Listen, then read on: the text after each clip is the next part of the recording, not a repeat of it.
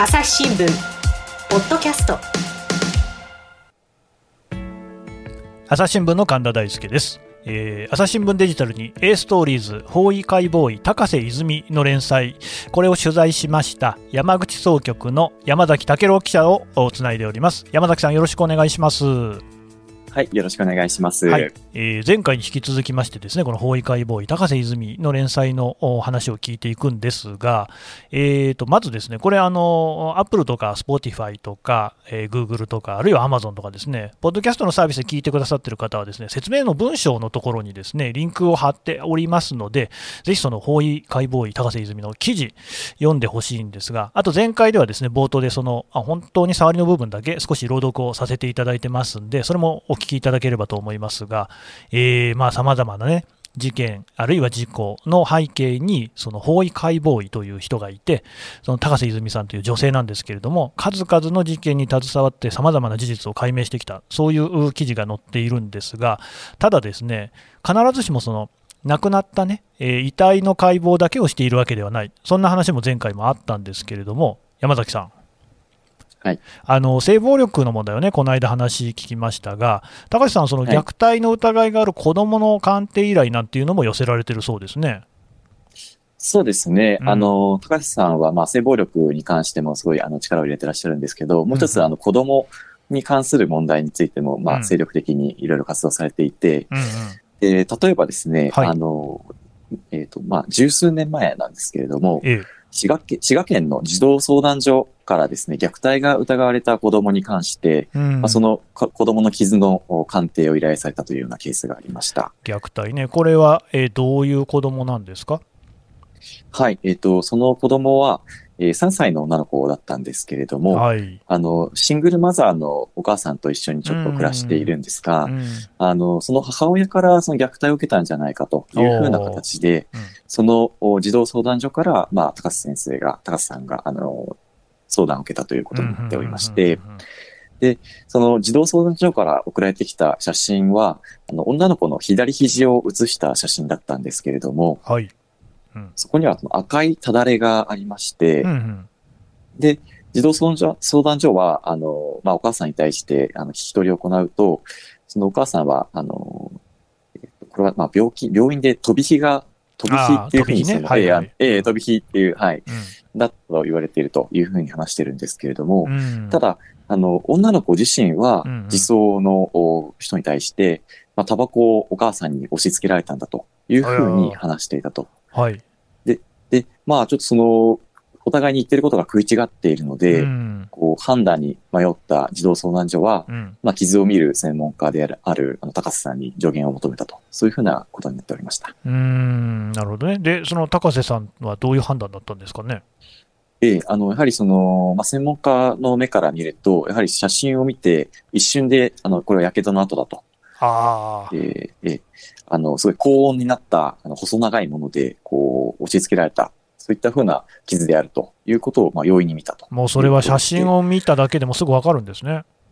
そうですね。あの、やはり、あの、専門家でもう2000体のお遺体を解剖しているので、うんあの、一瞬で分かったとうんいうことだそうです。ということは虐待ですか？そうですね。あの、ただ、あの、その他に、あの、体にですね、火傷以外には、こう、虐待を疑わせる傷っていうのは見つからなかったそうなので、で、継続的に、こう、まあ、暴力を加えられていたというわけではなくて、てね。こうつい、えうん。突発的に手が出てしまったのかもしれないっていうふうなことを、こう、高瀬さんは考えたそうです。うんうん。でこの場合は高瀬さんはどういうふうに児童相談所に報告したんですか？そうですね。まあ、あの、虐待を受けている子供はですね、まあ、児童相談所が、あの、保護をしたりとか、そういったことがあるんですけれども、うんあの、この場合は、あのーまあ、高瀬さんは、あの、継続的な見守りをすすべきだというふうな意見を添えて、児童相談所に鑑定書を出したそうです。うーんなかなかそこらの判断というのも難しいんでしょうね。そうですね。あの、虐待されている子供というのは、まあ、親から引き離せば、その虐待がこう、解決するというわけではなまあ、くてですね。えやっぱりその子供にとっては、あの、親と一緒に過ごすというのが非常にその精神的な発育にとって重要なことなので、できる限り親子関係をまあ維持したりとか、修復したりするっていう方向に持っていった方がまあいいので、まあそういったことをこう高瀬さんもこう考えたというふうに話していました。これね、こういうその、まあ、あんまりない方がいいんですけれども、虐待に関係する観点の依頼なんてのも割と多かったりするんですか？そうですね。あの、高瀬さんのもとには、まあ、虐待に関係する、えーまあ、鑑定の依頼というのが年に20件ほど寄せられるということだそうです。うーん、まあ、これね、だからやっぱりその、虐待っていうのが一番こう怖いというか、難しいと思うのは、これ、なかなかその外の人がね、第三者が気づくっていう機会がないんですよね。そうですね。あの、まあ、虐待の事件において、まあ、家庭は密室っていうふうに言われることがあるんですけれども、うんうんやはりその子供と親しかいない状況で、第三者がこう、現虐待の現場を目撃したりとか、あすることはあまりなくてですね。ないですよね。うんうん。で、しかも子供がその小さい幼い子供の場合は、こう被害について自分で正確にこう認識したりとか、それを言葉にして、えー伝えるっていうことが、うん、うん難しいということだそうでして、うんまあ、だからこそ、こういったその虐待事件において、こう客観的に鑑定をする法医解剖医っていうのが重要な役割を持っています。やっぱりね、このケースの場合も3歳の女の子ってことですから、3歳の子でね、まだそれこそ言葉もね、あの出て、そんなにこう時間も経ってないですから、そこでこうね、お母さんがまたしかも自分の予想もしないような行動をしたときに、それを他の人に説明するっていうのは難しいでしょうからね。うん、そうなりますね。だからそれはい。だからこそも高瀬さんのような人が非常に意味が大きくなってくると。はい。うんうんそういうふうに、えー、法医解剖医っていうものが非常に重要な、えー仕事をしていると思っています。あれですよね、子どもの虐待っていうと、しかし、まあ、ここ数年、特に問題になってるような気がしますけれども、あの揺さぶりの問題ってありますよね。そうですね。あの、うんここ最近、あの、まあ、裁判などで、まあ、無罪が続いたりするうものですけれども、えあの、まあ、揺さぶりというのは、まあ、そもそもあの子供の頭をこう強く揺さぶることで、えうん、こう脳やその脳の周辺の血管とか神経が傷ついて、はい。まあ、重い障害が残ったり、亡くなったりするというふうなあものなんですけれども、うんうんうんうん。これ、まあ無無罪の判決なんか結構多いんですか？そうですね。あの、昨年の12月にも、あの、大阪地裁で生後4ヶ月の長男を揺さぶって怪我をさせたとして、ええ。まあ、訴えられた、えー親がですね、うん、えーまあ、傷害罪に問われた30代の母親だったんですけれども、うん。まあ、無罪判決が出たというようなこともありました。これね、そのまあ、揺さぶり、難しいというのは、その何がその実際にですね、例えばこの場合、傷害罪ということですけれども、えええ。ー怪我を負わせたかどうかが争われているわけですよね、あるいはこう、ねえー死に至らしめたかどうか、そもそも揺さぶり死っていうのは、どういうふうに定義とか判定とかってされてるんですかね？そうですね。あの、これまでなんですけれども、もともと揺さぶり死っていうのは、まあ、こういったその症状があれば、あの、まあ、揺さぶりによって、こう、まあ、障害が残ったりとか、まあ、亡くなったよってことが、こう、判定されるっていうふうなものがありまして、うん。あの、まあ、ちょっと専門的ですけども、あの、急性硬膜下出血っていうものと、うん。眼底出血脳浮腫っていう、まあ、うん。3つの症状が認められたら、うん。で、なおかつその他、その他にこう目立った外傷がなければ、あ暴力的に揺さぶられたと、まあ、推定できるというふうに、まあ、されていたんですけれども、ーけれども、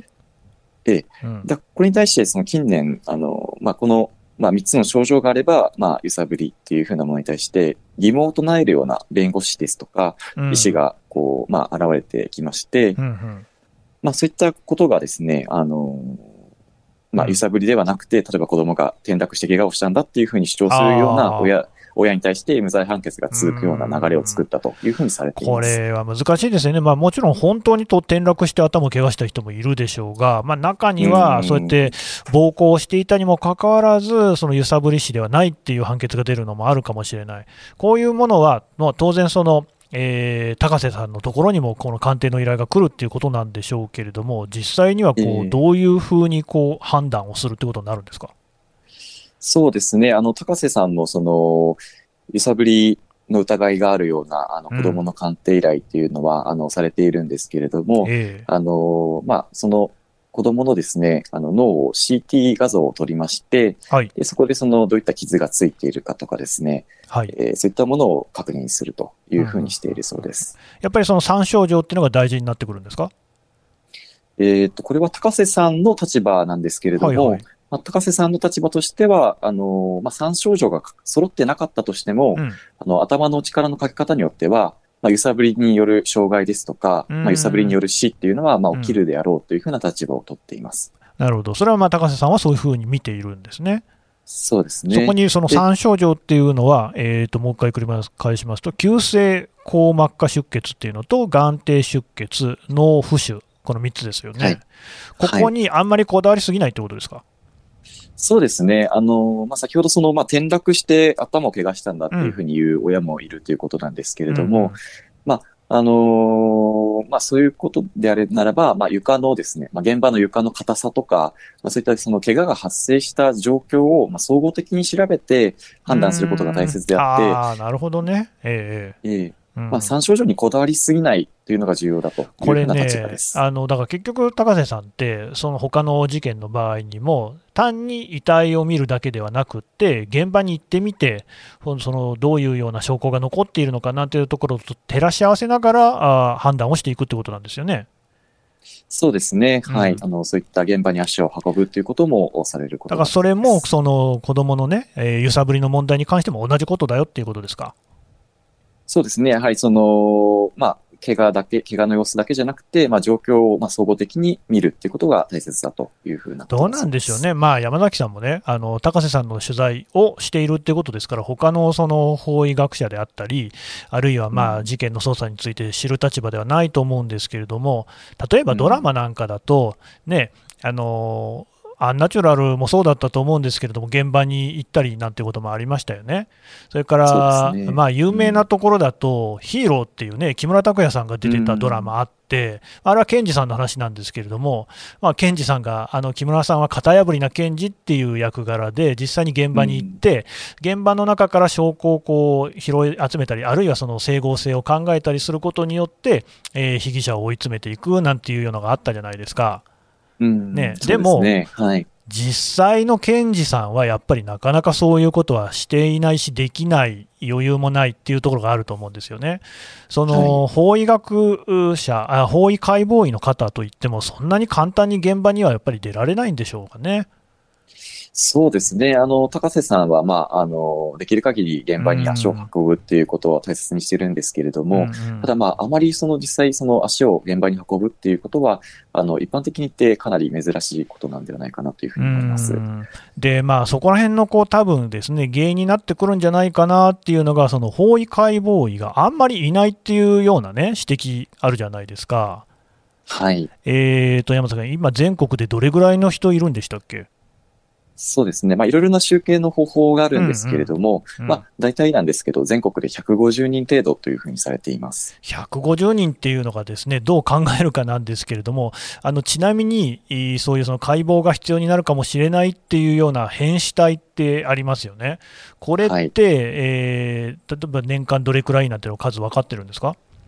はい。あの、全国の警察が扱う変死体の数なんですけれども、うんまあ、あの、集計の結果、あの、年間で17万体に上るというふうに言われています。ご遺体が17万あって、法医解剖医は150人しかいない。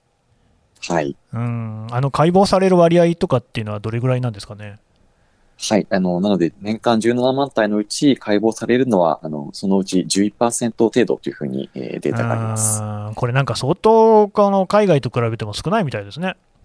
そうですね。あの、うんまあ、アンナチュラルでもそういったことが指摘されてましたけれども、うんうんねまあ、しえー外国と比較して高いとは言えないという数字ですね。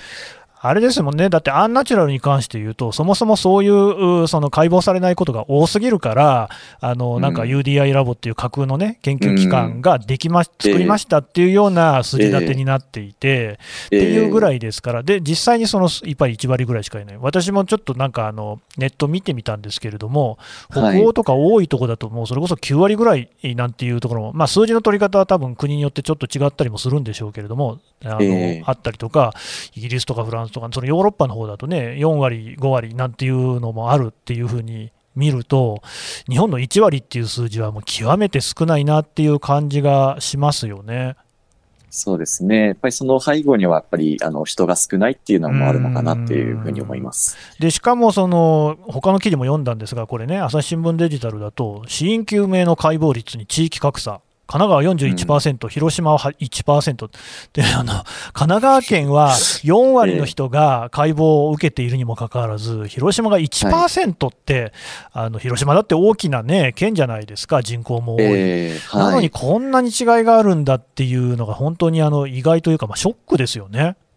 そうですね。やっぱりその、まあ本当にその、まあドラマでも、アンナチュラルでも言われてましたけど、ええどこで亡くなるかによって集まり方がだいぶ変わってしまうということがありますいね。やーだからこういうことはやっぱり、でもまあ、そのやっぱ解決に向けていかなきゃいけないとは思うんですが、そもそもやっぱり法医解剖医の数、増やさなきゃいけませんよね。そうですね。はい。うんあの、そういったことは、あの、まあ政府の方でも、まあそういった意思は、あの、持っているようで、まあそういった取り組みっていうのは進められています。高瀬さんは、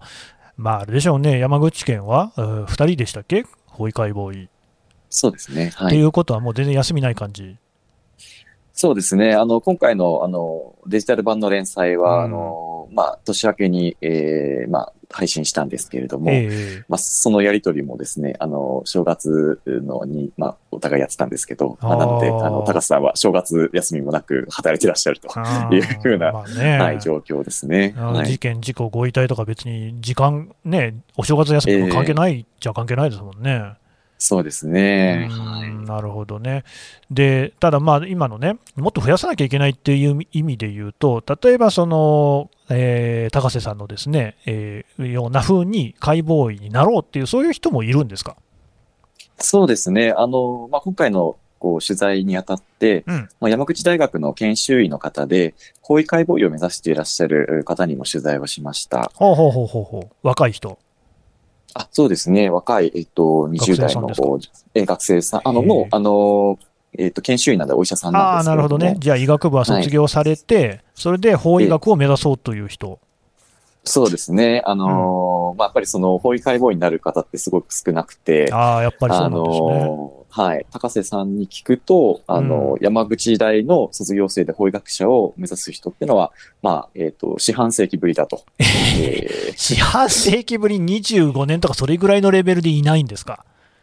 はい。っていうふうに、あへの、ー話してましたあね。そうですか。はい。うんなその方はなんでその法医学を志したんですかね？そうですね。あの、まあ、法医学っていうのは、その、お医師、まあ、医医師の免許を取るために、あの、医学部で学ぶわけなんですけど、うんまあ、その中で、あの、法医学の授業っていうのもあって、で、そこで、その、高瀬さんなどのですね、解剖を手伝った経験が非常にこう、まあ、心に残って、法医学を志したというふうに話していました。なるほど。なんかね、そのドラマとかで取り上げられると、その後はその同じ職業のですね、えー死亡する学生が増えるなんて話も聞きますけど、アンナチュラル効果っていうのは法医学の世界にはあんまりなかったんですかね？あ、でも、どうなんですかね。あの、まだ、あの、あーまあ数これから年前のドラマですから、はいですからねそうかそう。かあれを見て、あれを見て医学部にはい入る人とかもいるかもしれないですからね。そうですね。そういう方がいるといいなっていうふうにうん私も取材をしていて思ったんですけれども。あれやっぱり一般的には法医学を志すよりも、もう普通にお医者さんになった方がいいっていう人が多いんでしょうね。んそうですね。その、まあ、今回、その取材した研修医の方も話してたんですけど、うんこう、まあ、周りもですね、やはり、まあ、医師になるんだったら、まあ、生きてる方の怪我や病気を治したいっていうふうに考えている人が多いそうまあ、で、そりゃそれが普通の考えでしょうね。ううんんうんまあ、どうしてもやっぱり、あの、イメージとして法医学っていうのは、こう、まあ、ご遺体を扱に対して、えーまあ、解剖するっていうことが、あの、仕事になってくるということなので、うんどうしてもちょっとこう、まあ、後ろ向きな、こう、イメージができてしまうというふうな、はい、ことがあるみたいです。でもどうですか、実際にその取材をね、えーこうやって高瀬さんしてみて、そういう考えもちょっと変わったんじゃないですか？そうですね。あの、本当にその、私自身もその、まあ、法医学っていうと、その、ご遺体を扱っているというイメージだったんですけれども、まあ、高瀬さんは、あの、ね、性暴力のえー被害者の方とか、まあ、虐待を受けた子供とか、まあ、そういった方の、まあ、え対応っていうのがされていて、うんまあ、本当にその、後ろ向きな分野ではなくて、うんこう今を生きている、こう、私たち生きている我々にとって、本当に重要な意味を持っているんだなっていうふうに思いました。そうですね。だし、まあ、それこそ記事の中にもありますし、ドラマでもありましたけれども、その遺体を解剖する中で、そのね、亡くなられた方の名誉が回復するようなことっていうのもあるし、あるいはその真実が明らかになって、うん、その本当にね、まあ、無念というものが晴らされるかどうか分かりませんけれども、その浮かび上がってくるっていうようなね、ことなんて、これはすごく大事なことですよね。いや、本当にそう思います。朝日新聞ポッドキャスト共に考え共に作る。音声による新しい報道の形。朝日新聞ポッドキャスト。国内外250を超える取材拠点。約2000人の記者が追う世界の今地域の声。しかしあなたは知らない。新聞には書かれていないことがある。ニュースの向こう側を語り合う朝日新聞ポッドキャスト。あと私、その記事の連載の中で、ですねすごく印象に残っているのが、やっぱりあの東日本大震災、まあ今年でね、10年になりますけれども、この時はもう高瀬さんもね、含めて、たくさんのその法医解剖医が被災地の方に行ったっていうようなことですよね。はい、そうですね。うん、あの、まあ、日本の制度だと、あの、まあ、被災されて亡くなった方っていうのは、あの、まあ、亡くなった方はなので、まあ、死亡届を出すんですけれども、うん、あの、まあ、そういったその医師がですね、あの、亡くなった場所とか、亡くなった時間で亡くなった原因というものを確かめて、診断書を書かなければ、そういった死亡届が受理されないっていうふうになってまして、うん、ただ、え、まあ、あの、まあ、ご承知の通り、あの、東日本大震災ではたくさんの方が亡くなられたので、ね、うん、まあ、その方々の、こう、死亡のまあ、診断書をですね、こう、どんどん書かないといけないということで、はい、それが本当に喫緊の問題になってました。いや、これね、だからまあ想像に難くないんですけれども、やっぱりもうそれこそね、1万を超える数の、ね、方が亡くなって、でまあ、もちろん遺体っていうのは、そんなにこうね、すぐに一斉に見つかるってわけでもない、もちろん今も行方不明の方もいらっしゃるんですが、はい、ただ、この記事の中にもある通り、例えば体育館なんかにこう、ね、ご遺体がどんどんその警察や自衛隊なんかにこう見つかったのがこう運び込まれてくると、でそれをもう次々と、それこそ、ね、死亡の診断書が出ないと、さまざまなですね手続きっていうのも進んでいかないっていうところもありますし、あと、まあ、ご遺族、ご家族の気持ちというのがね、えー、整理がされないっていうところもありますから、そこは急がれるっていうこともあり、まあ、大変な仕事ですよね。ええ、本当にそうですね。本当にもう全国からたくさんの法医学者が集まって、うん、あの、トップで、えー、いろいろとその死体を調べたということがあるということですね。うん、なんか高瀬さんの中で印象に残っている場面とかあったんですかね？そうですね。あのー、まあ、遺体をこう確認するところは、まあ、沿岸部の、まあ、体育館などで行っていたそうなんですけれども、うんうん、まあ、やっぱり作業場所にはですね、まあ、警察や自衛隊がこう発見したご遺体が、まあ、次々に運び込まれてきたそうで、うん、で、まあ、そのご遺体が、まあ、どなたなのかっていうことを確認するために、遺体と対面する家族の方もいらっしゃっていて、ああ、そうでしょうね。うん、うん。うん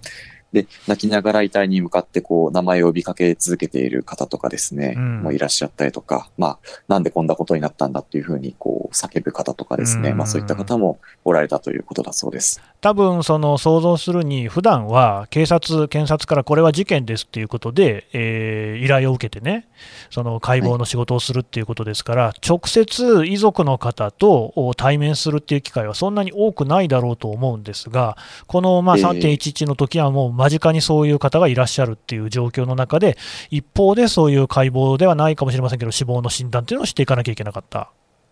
そうですね、はい。あの、まあ、あの、私もすごい印象に残っていたのは、あの、まあ、ご遺体で、まあ、お母さんのご遺体だったんですけれども、え幼い子供と、まあ、一緒にこう見つかったあのご遺体があってですね、うん、で、その母親の遺体っていうのは、あの、まあ、亡くなると、えっと、遺体が硬直するんですけれども、まあ、子供を抱きかかえるような形で死後硬直をしていたというそうで、うんそうなんですよね、もうだからこのね、津波に関しては、あの女性だ、子供だ、本当に関係ないですからね、赤ちゃんもいた、そういう、ね、中で死亡を診断するっていうのも、こう本当にこう心の重い仕事だったでしょうね。そうですね。本当に、まあ、あの、非常にこう、特殊な精神状態だったっていうふうに振り返ってらっしゃいましたけれども。だから、つくづくみんながやりたがる仕事ではないけれども、絶対に必要な仕事ですよね。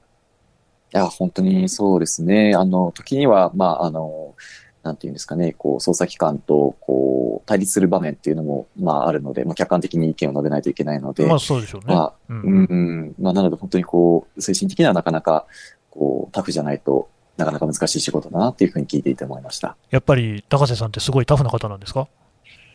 ああ、そうですね。あのー普段は非常にその関西弁で明るい方なんですけれども。関西弁なんですか？ええへあの、ひょえ、出身があの、兵庫県の、あの、出身でいらっしゃってですね。はい。あの、か上川町っていう、あの、俳優ののんさんとかが出身の、あの、とこですけす。ごいですね。のんさんと高瀬泉を生んだ上川町。そうですねそうですね。はい。明るい方なんですか？あ、明るい方ですね。本当にそへの、え普段は、えーすごいその、おまあ、仕事に対してすごい厳しいところもあるんですけれども、うんうん。本当にその基本的にはこう明るい方で、非常にその、まあ、あの、うん。まあ、先ほどのその、これまでも、あの、子供に対する、まあ、ケアの姿勢とかもあるんですけれども、うんうん。あの、まあ、ちょっとすみません、話戻っちゃうんですけど、あの、はい子供の、例えば、あの、まあ、虐待の受けている疑いのある子供の鑑定とかをする際はですね、うん。やっぱりその子供がこう、えっ、と、怖がらないように、こう、普段着に着替えてですね、なるべく話しやすくしたりとか、あのなんか、普段はそのお医者さんの格好をしてるわけですよね、そうですね、白衣を着て、白衣を着てねえ仕。事をしてます。じゃなくて、はい普段着に着替えて、はい。えーやっぱり子供さんがこう怖がらないようにってことですか？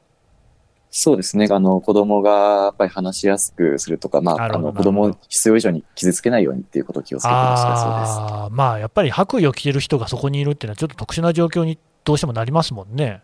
そうですね。はい。うんまあ、そういった形で、本当にその被害を受けた方のケアにも非常にこいう心を配っていますね。なるほどね。でもうそういう方ももちろん、ご遺体に対してもね、そのなんか背中を向けないとかね、いろいろ本当にこう、心の細やかな人なんですよね。そうですね。もう本当にその、もう遺体に対する真摯な姿勢っていうのが本当に印象的でした。うん、なんかね、まあ、その著名人っていうのはね、いるじゃないですか、タレントさんもそうだし、まあ、俳優さんもそうでしょうけれども、政治家であったり、お金をたくさん持っている人であったり、ね、スポーツ選手であったり、でそういう人っていうのは、まあ、ともかく、なかなかね、その法医解剖医っていう人が個人の名前でこうやってこう新聞記事のね、表に出てくるなんてことはないように思うんですけれども、まあ、なんせやっぱりそういうふうに現場でこうね、休みもなく働いているような人たちによって、この日本も支えられてるなっていう感じしますね。はい。もう本当に私もそう思います。うん、でもあとは本当に気がかりなのは後継者というか、今後ね、もううんもっとこういう人が増えてくれれば、高瀬さんの仕事もね、あのまあ、もっと報われるんだろうなっていう気がするんですが、そういうふうになりそうですか？そうですね。あの、先ほどもその、まあ、遺体の解剖率が、まあ、低いという、諸外国と比べて低いとかですね。まあ、あとは、その、まあ、日本はあの災害大国ですから、まあ、この後、まあ、もうまた、まあ、起きない方が当然いいんですけれども、まあ、南海トラフ地震ですとか、まあ、首都直下型の地震などが、まあ、懸念されていて、うん。うんまあ、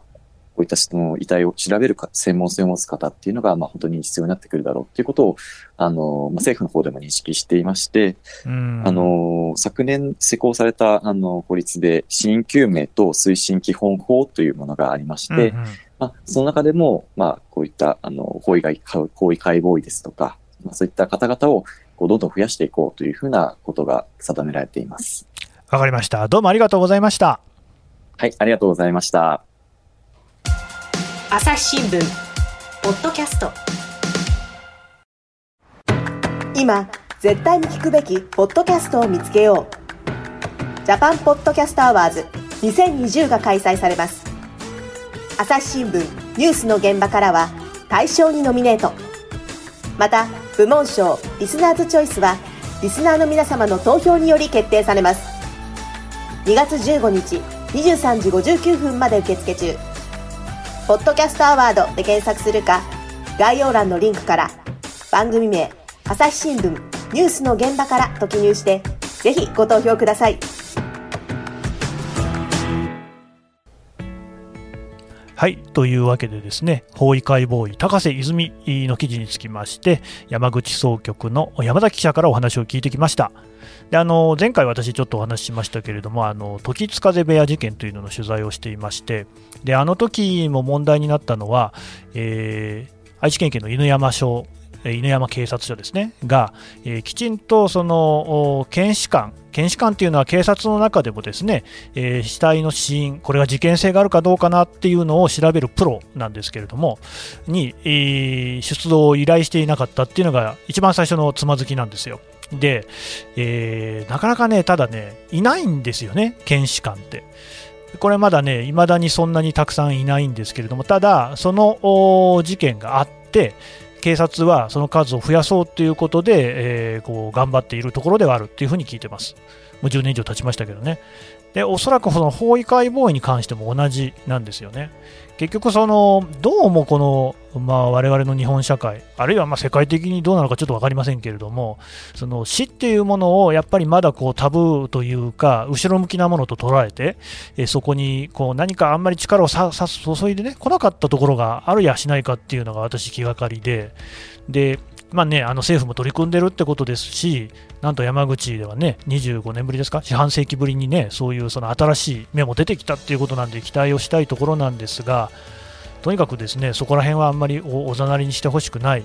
ここら辺りはですねやっぱりこう国として、えー、日本全体でですね総合的に考えていかなきゃいけないところでそういう意味でもですね高瀬泉さんみたいな人がもっともっとこう世に知られてほしいなというふうに思います。朝日新聞ポッドキャスト朝日新聞の神田大輔がお送りしました。それではまたお会いしましょう。この番組へのご意見ご感想をメールで募集しています。ポッドキャストアット朝日ドットコム。podcast アットマーク朝日ドットコムまでメールでお寄せください。ツイッターでも番組情報を随時紹介しています。アットマーク朝日ポッドキャスト。朝日新聞ポッドキャストで検索してみてください。